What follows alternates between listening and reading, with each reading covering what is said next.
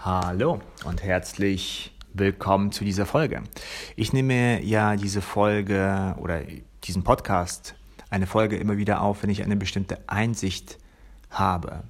Und mit Hilfe des Podcasts probiere ich diese Einsicht zu verbalisieren. Ich probiere sie also so gut wie möglich in Worte zu fassen, in der Hoffnung, dass es für mich dann auch ein wenig klarer wird und ich diese Einsicht in Zukunft auch besser kommunizieren kann. Und für dich, wenn du magst, kannst du natürlich einfach mal schauen, was du für dich herausziehen kannst.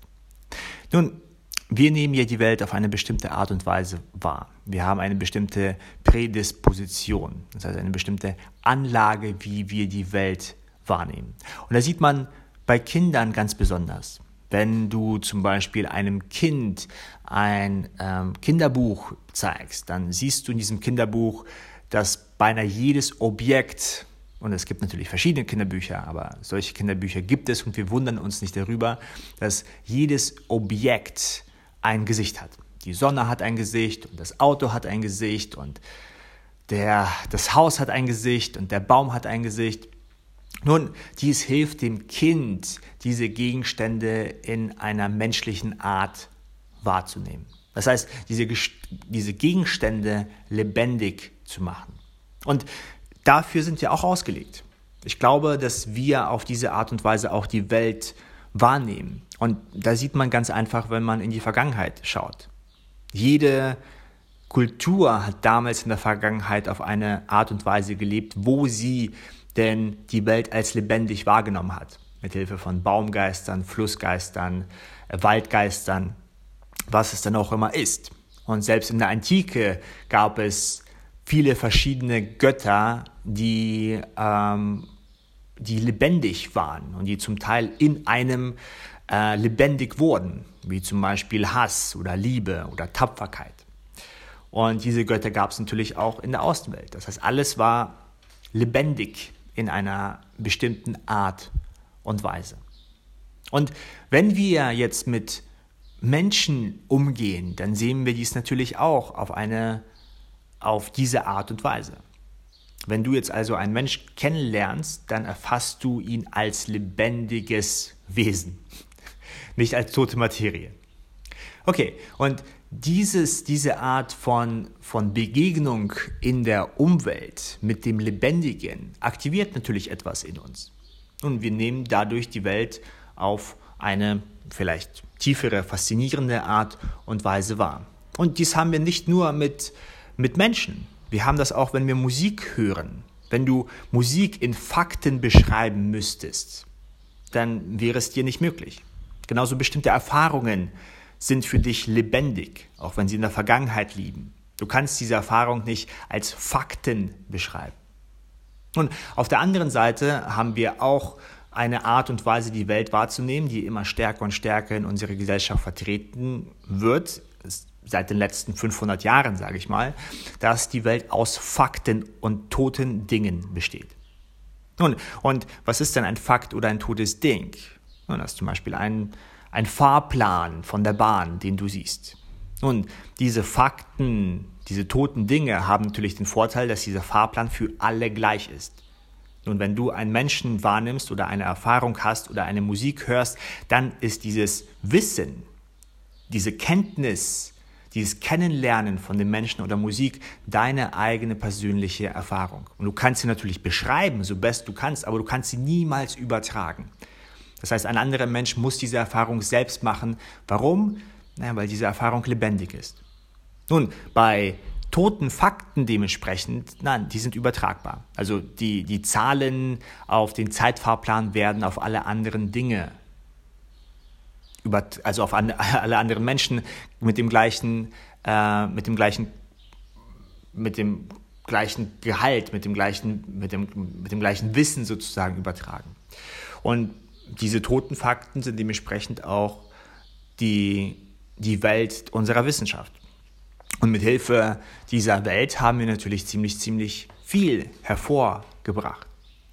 Wir haben aber, glaube ich, auch etwas verloren. Denn je mehr wir, wir die Dinge um uns herum als tote Dinge sehen, als Fakten, Fakten nicht belebt, desto mehr verlieren wir etwas vom Sein, vom Wesen, vom Mysterium Leben. Und da sieht man ganz Besonderes in unserer äh, Medizin. Das heißt, wenn etwas mit deiner Milz nicht stimmt, dann ist das ein totes Ding, ein Häkchen. Ne? Und das muss repariert werden. Und wenn wir das halt repariert, reparieren, dann äh, funktionierst du wieder. Das heißt, von dieser Betrachtungsweise sind wir nichts anderes als eine Ansammlung von Organen oder eine Ansammlung äh, von äh, Atomen, Molekülen, was es auch immer ist, wenn wir es dann weiter und weiter zerspalten. Diese Ansicht von den toten Dingen, von den Fakten hat den Nachteil, dass wir die Dinge mehr und mehr zerlegen. Und je mehr wir sie zerlegen, desto weniger sehen wir die Einheit, das Große. Und dadurch geht uns etwas verloren. Und darum glaube ich, ist es auch so wichtig, diese, diese Prädisposition, diese Anlage, die wir schon haben, in Dingen das Lebendige zu sehen, in sich zu aktivieren auf eine bestimmte Art und Weise. Wenn du wirkliche Kunst verstehen möchtest, echte Architektur verstehen möchtest, wenn du Musik verstehen möchtest, dann macht es Sinn, dieses etwas als etwas Lebendiges zu sehen. Als etwas, was du erfahren kannst, was du kennenlernen kannst. Und wenn du das tust, nun, dann wird in dir etwas aktiviert dann hast du eine Begegnung mit etwas anderem, das lebendig ist und du begegnest, begegnest diesem, diesem Lebendigen mit dem, was in dir lebendig ist. Und dadurch wird das Leben bereichert. Hoffentlich hast du dann eine Interaktion mit dem Bild oder der Musik und in dir wird etwas erweckt, etwas wird ganzer, denn wenn wir Lebendiges wahrnehmen, dann können wir es nicht zergliedern. Wir haben ein intuitives Gefühl, Gespür, wenn wir eine andere Person zum Beispiel gut kennen. Wir können sie nicht in, in, in Teile zergliedern, bestimmte Attribute dieser Person zuordnen. Wir spüren das Ganze. Und wenn wir das Ganze spüren, dann spüren wir uns auch mehr Einigkeit, mehr Einklang, weil wir das Ganze spüren.